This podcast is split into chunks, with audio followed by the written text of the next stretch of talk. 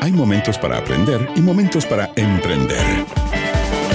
Y porque para un emprendedor curioso y una emprendedora creativa es imposible dejar de aprender, la Academia de Emprendedores abre su temporada de verano para acompañar tus tardes en la montaña, el río, la playa, la ciudad.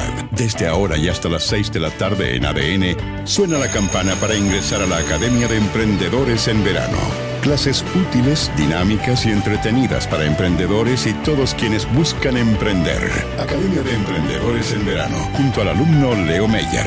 Y solo por ADN. Hoy más que nunca, tu sala de clases.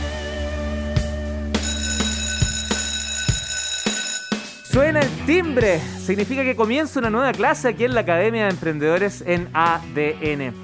Y hoy, como todos los martes, es el turno de hablar de los emprendimientos de película. Y para ello saludamos al profesor Alejandro Godoy. ¿Cómo estás, profe? Muy bien, Leo, muy bien, muchas gracias. Gusto en saludarte a ti y a todos los alumnos de la Academia de Emprendedores de ADN. Me pediste que no diera pistas de la clase de hoy, solo di un tarareo nomás. Hice algo así como tan, tan, tan, tan, tan, tan, tan, tan. Ah, muy bien. Ahí la, ah, musical de Williams, uno de los más clásicos eh, compositores de música de película en los Estados Unidos. ¿Cuál es el, foco que le vas a dar a esta, a esta trilogía? Me da por decirle trilogía, ¿eh? a estas tres trilogías. no, mira, más que la trilogía, lo que voy a contar un poco en la línea de lo que hablamos la semana pasada de, de, de Salón, la capacidad de cómo una decisión puede transformar el éxito o no de un proyecto. ¿Ya? Ok. Eh, mira, La Guerra de las Galaxias, la primera de las películas, que se llamaba Una Nueva Esperanza, se estrenó en mayo del 77 en los Estados Unidos. Dos años antes había estrenado Tiburón en el 75, inaugurando eh, lo que se conocían como los blockbusters de verano, o sea, ese concepto de la gran película para el verano, la inauguró Tiburón en el 75 y La Guerra de las Galaxias venía el año 77. Pero La Guerra de las Galaxias era un proyecto más bien menor, ya era una idea, un western espacial que tenía George Lucas, su director y creador, y que le costó bastantes años conseguir el financiamiento para su realización y finalmente lo obtuvo a través de la compañía Fox, pero era un financiamiento más bien acotado, era una película que se consideraba menor, con una serie de actores que no eran muy conocidos, salvo el que hacía de Obi-Wan Kenobi, que es Alec Guinness, un actor inglés que era conocido en esa época. Entonces las perspectivas para la película no eran muchas, no eran muy halagüeñas y en su desarrollo de producción el ingenio y la curiosidad de George en el desarrollo especialmente de los sets y las maquetas, empezó a elevar los costos de la película, que como te digo yo contaba con un presupuesto muy reducido. Y ante la eventualidad de que la película no llegara finalmente a realizarse por este exceso de gasto en el presupuesto, George Lucas le hace una propuesta a Fox. Y esta es la clave de toda esta historia. Ah, ya, a ver. George Lucas le dice, mira, rebájenme el sueldo, prácticamente no me paguen sueldo, ¿ya? Pero a cambio yo me quedo con los derechos de merchandising y con los derechos de las secuelas que pueda llegar a tener la película. En ese momento, 1977, no era habitual que las películas generaran merchandising, era al revés, digamos, o sea, los juguetes que ya existían generaban películas o series de televisión, pero las películas no generaban sus productos, más allá de algunas coleras o cosas así bastante menores. Entonces, la Fox no tuvo ningún problema y le dijo a George Lucas, perfecto, ningún problema, tú te quedas con los derechos de merchandising de la, de la película y con eh, los derechos sobre la, eh, la, continuidad, digamos, la franquicia. Porque también ellos tampoco esperaban que se fueran a hacer demasiadas películas o más películas. Eso te iba a decir que los directores de Fox deben haber dicho, oye, el medio de negocio que hicimos.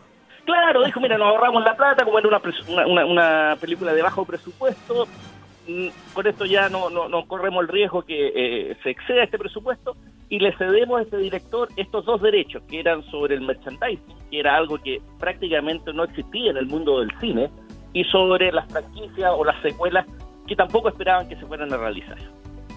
Bueno, esa decisión, tú te imaginarás, transformó a George Lucas en la década de los 80, esta película se estrenó en el 77, después vino una del 80 y la otra del 83 de la primera trilogía, en el hombre más rico de Hollywood, digamos. Era la persona más rica de Hollywood.